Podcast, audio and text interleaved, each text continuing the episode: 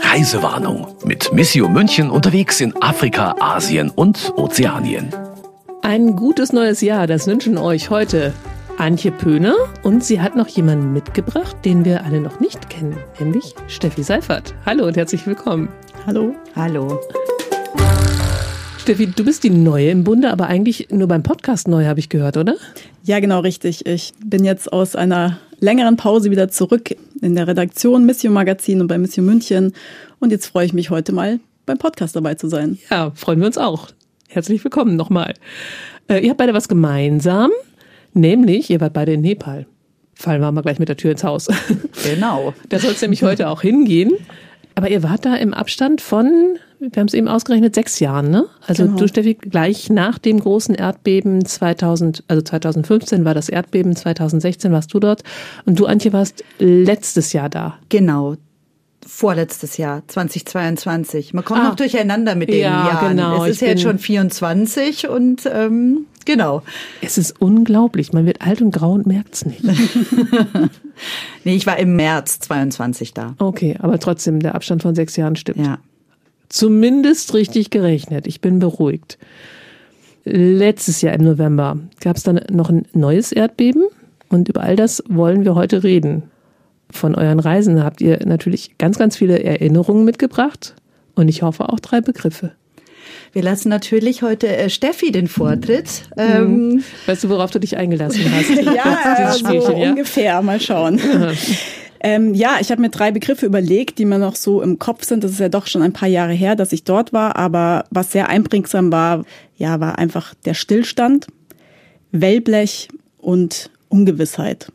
Okay, ich glaube, da können wir uns ein bisschen schon drunter vorstellen. Damit wir das Ganze nochmal einsortiert bekommen, würde ich trotzdem jetzt erstmal die Länderinfos spielen. Nepal liegt zwischen Indien und Tibet und hat circa 30 Millionen Einwohner. Der höchste Berg der Welt, der Mount Everest, liegt auf dem Staatsgebiet. Das Himalaya-Gebirge zieht zahlreiche Bergsteiger an. 80 Prozent der Einwohner sind Hinduisten. Zahlreiche Tempel prägen das Bild der Hauptstadt Kathmandu. Im April 2015 erschütterte ein Erdbeben das Land. Angaben von Hilfsorganisationen zufolge kamen knapp 9000 Menschen ums Leben, mehr als 600.000 Häuser wurden zerstört. Am 3. November 2023 bebte die Erde erneut. Tausende Menschen verloren ihre Häuser und müssen jetzt die Tage und vor allem die kalten Nächte in Zelten, in provisorischen Behausungen oder auch im Freien verbringen. Das Beben verursachte die schlimmsten menschlichen und infrastrukturellen Verluste seit der verheerenden Erschütterung im April 2015. Ja, den letzten Satz hat ein Projektpartner von Missio gesagt, Bischof Paul Simic. Und ihr bei Missio habt gleich nach diesem neuen Erdbeben auch wieder eure Projektpartner kontaktiert, oder? Ja, genau. Wir sind ja immer im total engen Kontakt mit unseren Projektpartnerinnen und Partnern, die wir besuchen oder die auch zu uns äh, zu Missio kommen. Und dann war klar, als das Erdbeben jetzt am 3. November war das eben 2023, haben wir in den darauffolgenden Tagen gleich unsere Partner kontaktiert und äh, gefragt, äh, wie die Lage ist, was sie brauchen, ob in ihren Projekten was passiert ist, ob sie Partnerprojekte haben, wo wir mhm. helfen und unterstützen können. Genau, und da hat uns eben der Paul Simic äh, geschrieben, und gesagt, wie schrecklich die Lage im Grunde ist. Aber ähm, in Nepal wird dann natürlich immer gleich der Vergleich zum Erdbeben 2015 gezogen und es war äh, im Verhältnis ein, ein leichtes Erdbeben. Zum Vergleich sind da letztes Jahr im November 158 Menschen ums Leben gekommen und ähm, ja 2015 waren das äh, fast 9000 Menschen, die ihr Leben verloren haben und ja, diesmal war es einfach kleiner und es war auch nicht ähm, so in, in Kathmandu, die die Welt kennt, die Gebäude und sowas, die damals eben zusammengestürzt sind und wo, wo das meiste passiert ist. Dies war diesmal nicht betroffen, sondern eher westlich im, in der Himalaya-Region.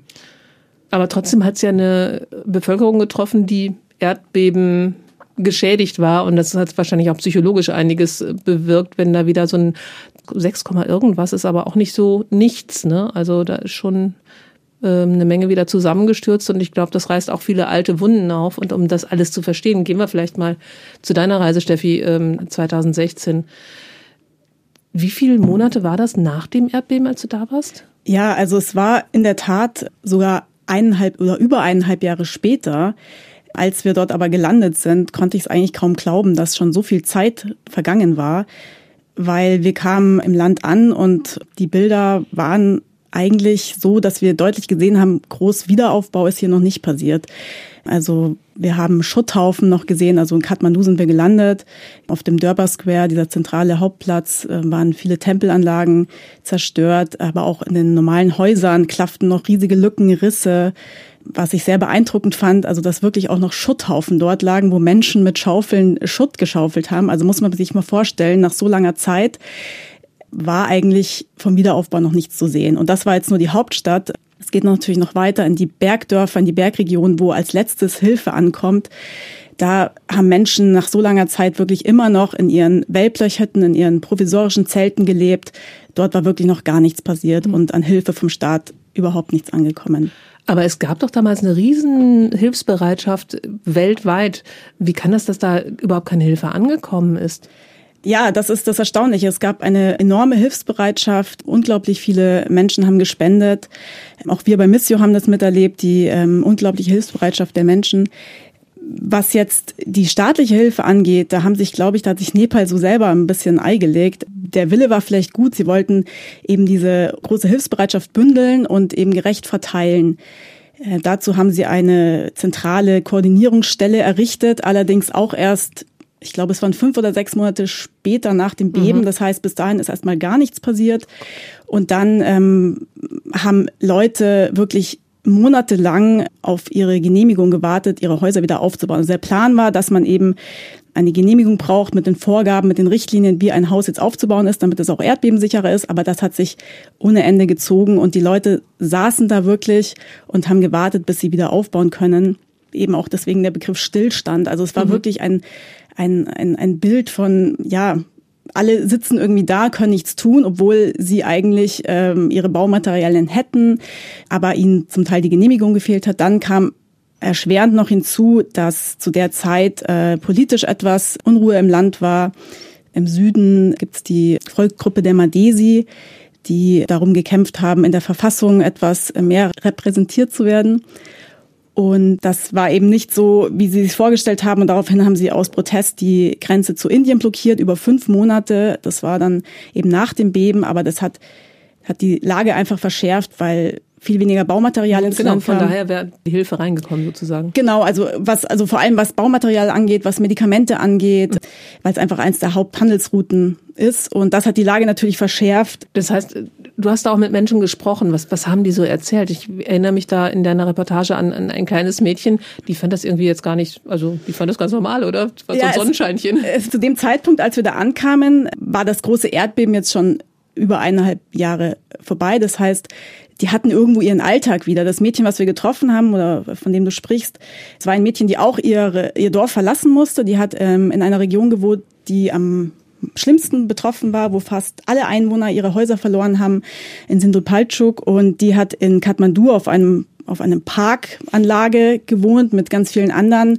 haben sie dort eine Zeltstadt aufgebaut mit Planen und Wellblechen.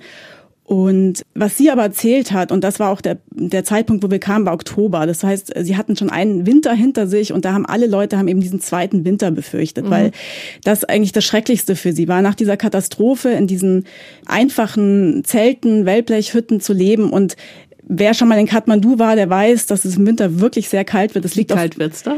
Also auf jeden Fall Minusgrade Kathmandu liegt ja auf fast 1400 Metern. Okay.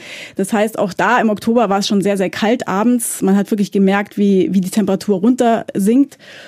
Ich glaube, das war zu dem Zeitpunkt die größte Sorge der Menschen, dass sie eben nochmal so einen Winter durchstehen müssen. Mhm.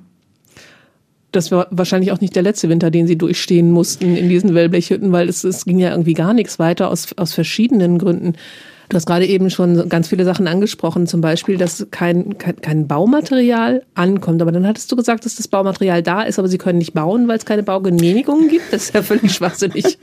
Also was, es hat natürlich diese, diese Blockade zu Indien, die hat fünf Monate gedauert, die hat natürlich einfach Lieferungen verzögert. Mhm. Und dann hat uns dieses, also dieses Bild werde ich auch nicht vergessen. Wir sind dann eben äh, in ein Dorf gefahren, nach Koshideka, das liegt ungefähr 50, 60 Kilometer östlich von Kathmandu.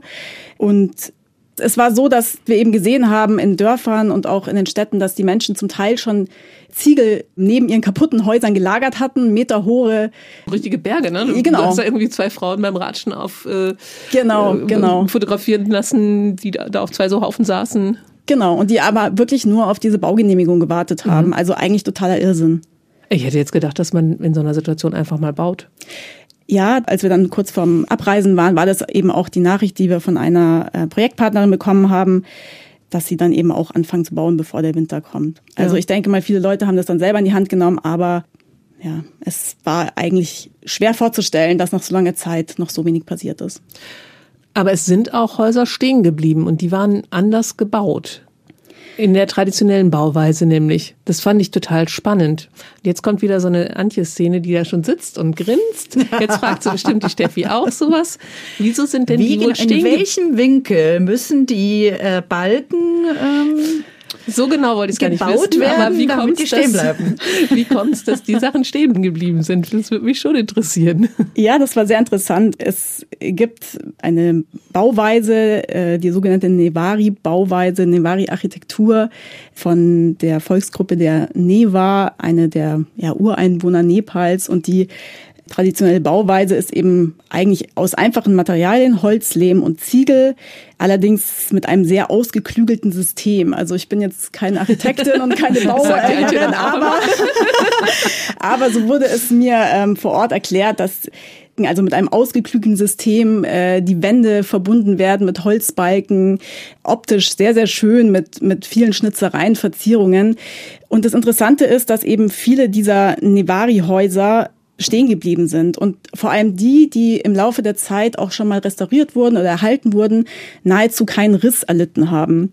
Und wir haben einen Architekten getroffen, der schon immer großer Verfechter dieser alten Bauweise war und immer etwas belächelt wurde, dass er sich da so für eingesetzt hat. Aber er war schon immer der Meinung, dass diese Häuser eigentlich sehr erdbebensicher sind, weil sie in sich beweglich sind, mhm. also weil sie einen gewissen Spielraum haben ja, und nach diesem großen Beben 2015 hat diese ganze Bauweise wirklich nochmal an Bedeutung gewonnen. Das sieht so ein bisschen aus, wie die Tempelanlagen auch aussehen. Das ist in der ja, Bauweise, genau, ne? genau. Also viele Tempelanlagen also sind wirklich auch, sehr schön einfach. Ja, auch. sehr, sehr schön. Viele Tempelanlagen sind auch in dieser Bauweise. Ja, erstaunlicherweise hatte man dann eben auf diesen Hauptplätzen in Kathmandu oder auch in Bhaktapur schon Tempel, die eingestürzt sind, aber unter anderem, also der größte Tempel Nepals, der fünfstöckige Nyatapola-Tempel in Bhaktapur, hat sowohl dieses Beben überstanden als auch das ganz große Beben am 15. Januar 1934 mit einer Stärke von 8,1 ist dieser Tempel auch stehen geblieben. Ob das jetzt göttlich ist oder ähm, einfach eine, eine gute Architektur, das sei mal dahingestellt. Aber es war schon beeindruckend, auf jeden Fall. Fünfstöckiger Tempel aus mhm. Holzbauweise, stelle ich mir sehr wirklich, wirklich, also. Über 30 Meter hoch. Was hast du denn gesehen? Hast du den angeschaut? Mhm. Und ringsherum dann eben Zerstörung und nur dieser hohe Tempel ragt da hinaus. Es war schon ein beeindruckendes Bild. Ja, glaube ich. Aber du hast gerade gesagt, 34 gab es ein großes Beben, 2015 gab es ein großes Beben, jetzt gab es im letzten Jahr nochmal wieder ein nicht ganz so kleines Beben. Warum bebt die Erde denn eigentlich so oft da? Wir haben uns natürlich auf diese Frage vorbereitet, Brigitte, wieder. Du hast mich, glaube ich, beim letzten Podcast zu Nepal, als das Erdbeben gar nicht so Thema war, auch schon danach gefragt. Steffi, möchtest du oder soll ich? Ihr könnt euch auch ergänzen. Es ist wie beim Ausfall ja, in der Schule. Ich wir, müssen beide spicken, wir müssen beide auf unseren Spickzettel schauen. Ne? Also es ist die indisch-australische Platte die sich mit der eurasischen Platte zusammenschiebt. Also wenn man beim Auswärtigen Amt auf die, auf die Seite geht, dann steht da, also Nepal ist einfach eine ähm, geologische Hochrisikozone. Und ja, durch diese Bewegungen, dass sich diese zwei Platten aufeinander zubewegen, millimeterweise, glaube ich, jedes Jahr. Aber so ist ja in den Jahrtausenden auch dieses ganze Himalaya ähm, Stimmt, im Prinzip entstanden. ist das immer aneinander geschoben und haben sich gegenseitig ja. aufgeschoben, ne?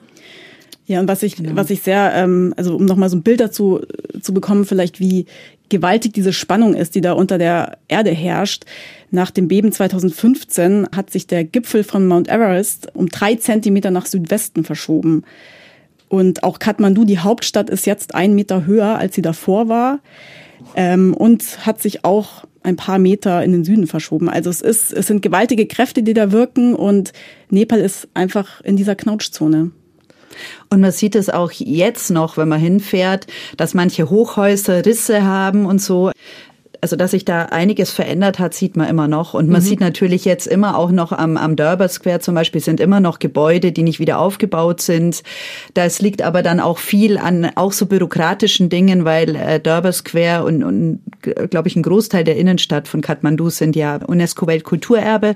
Und dann streiten die Behörden, wie was wieder aufgebaut werden darf, dass man sich an Vorlagen und so hält. Also ist es immer noch, wenn man jetzt nach Kathmandu fährt, aktuell sieht man immer noch also noch die Schäden aus die 2015 Schäden, 2015 nicht, genau. das sind nicht die Schäden aus also das waren Sachen die du dann schon gesehen hast weil du genau. bist ja vor Kathmandu war diesmal ja nicht betroffen ah, ja, von stimmt, dem Beben genau. 2023 ja. jetzt aber was ich vielleicht dazu sagen möchte noch ist obwohl es so verheerend war 2015 haben die Leute immer noch gesagt also trotz diesen vielen, vielen Toten und diesen vielen Leuten, die obdachlos geworden sind, haben sie alle aufgeatmet und gesagt, wir sind so froh, dass das Beben an einem Samstag war, weil die ganzen Schulen zu hätten. Es haben natürlich Tausende von Schulen in Nepal einfach in sich zusammengekracht und man wollte sich gar nicht vorstellen, was gewesen wäre, wenn diese Schulen mit Kindern voll gewesen. Um Gottes Willen, ja. Und das ist eben auch immer so ein bisschen die große Angst, die ich dort mitbekommen habe. Allen ist klar, es passieren Erdbeben, es kommen auch wieder Erdbeben der Zeitpunkt ist natürlich, macht einen Unterschied. Wann kommt das Erdbeben, zu welcher Uhrzeit? Sind die Leute zu Hause, sind sie eher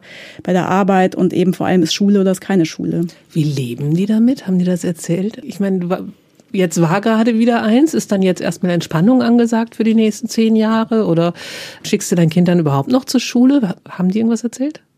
Also es weiß wirklich keiner, was ja, genau, und wann es passiert. Und ich hatte jetzt mit einer Projektpartnerin Kontakt, die auch geschrieben hat, ja, sie lebt in ständiger Angst, sie ist ein ängstlicherer Typ, sie hat wirklich ja, sie hat dauernd Angst. Jeder geht natürlich anders damit um, aber jedem ist klar, dass jederzeit die Erde beben kann.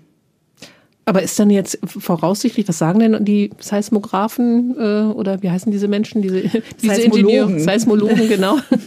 Was Vielleicht gibt es auch Seismographen. Ja, die, ich glaube, die, die Seismologen bedienen Seismographen genau. oder können die lesen, oder? Ja, genau.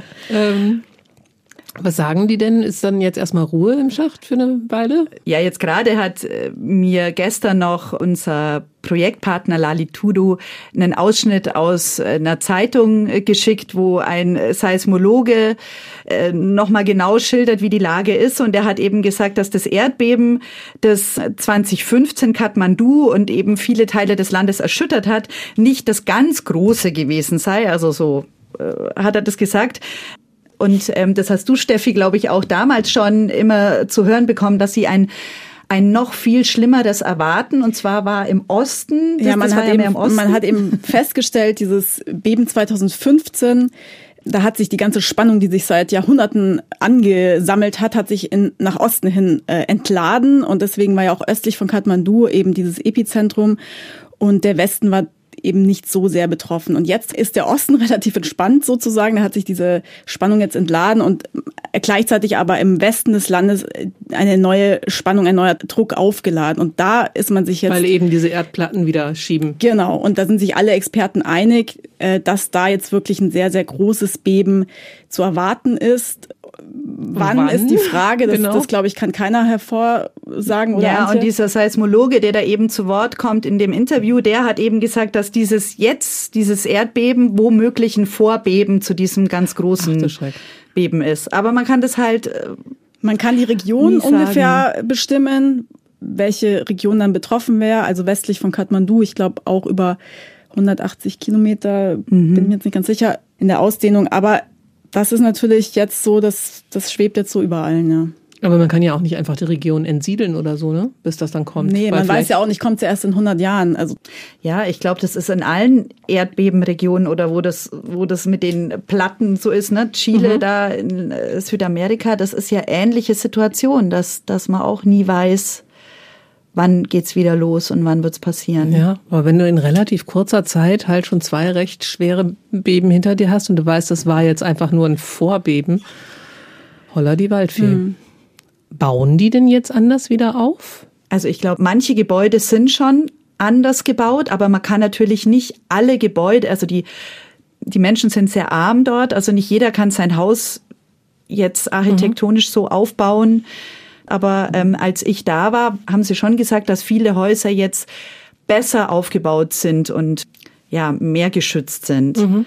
Also man muss ja sagen, vorher oder als bevor äh, das Erdbeben 2015 war, war natürlich auch viele ganz zusammengezimmerte Häuser äh, da, aber die gibt's natürlich auch immer noch. Man versucht viel, aber kann das natürlich, das ist natürlich auch, nicht, die Frage, ne? wenn du kein stemmen. Geld hast und du ja. hast halt ein paar Ziegel darum liegen, dann mhm. baust du die mhm. vielleicht mal, wenn du darfst. Also offensichtlich Baugenehmigung braucht man. Das ist jetzt nicht so ein, so ein Land, wo man einfach mal so war, so war es damals, dass, dass man eben diese strikte Vorgabe hatte, erst wieder zu bauen. Und irgendwie hatte ich so das Gefühl, das ganze Land hängt da jetzt eben unter dieser Vorgabe ich denke mal, dass heute die Leute wieder etwas pragmatischer unterwegs sind und ähm, natürlich dann auch schauen, dass sie sich so wieder einrichten können, damit sie einigermaßen gut leben können. Weil ich meine, das klang ja am Anfang so bei dir ein bisschen so, als hätten die sich jetzt in diesen Wellblechhütten eingerichtet für längere Zeit. Ja, so war es ja auch. Also mhm. es war wirklich ähm, ein. Also kein ein, Ende in Sicht eigentlich. Nee. Ne? Also als ich dann da war, gab's diese, wie sagt man, diese, ja, und diese Zeltstätte, die du ja da ja. in Kathmandu vorgefunden hast, die gab's nicht mehr. Es gab natürlich Obdachlose oder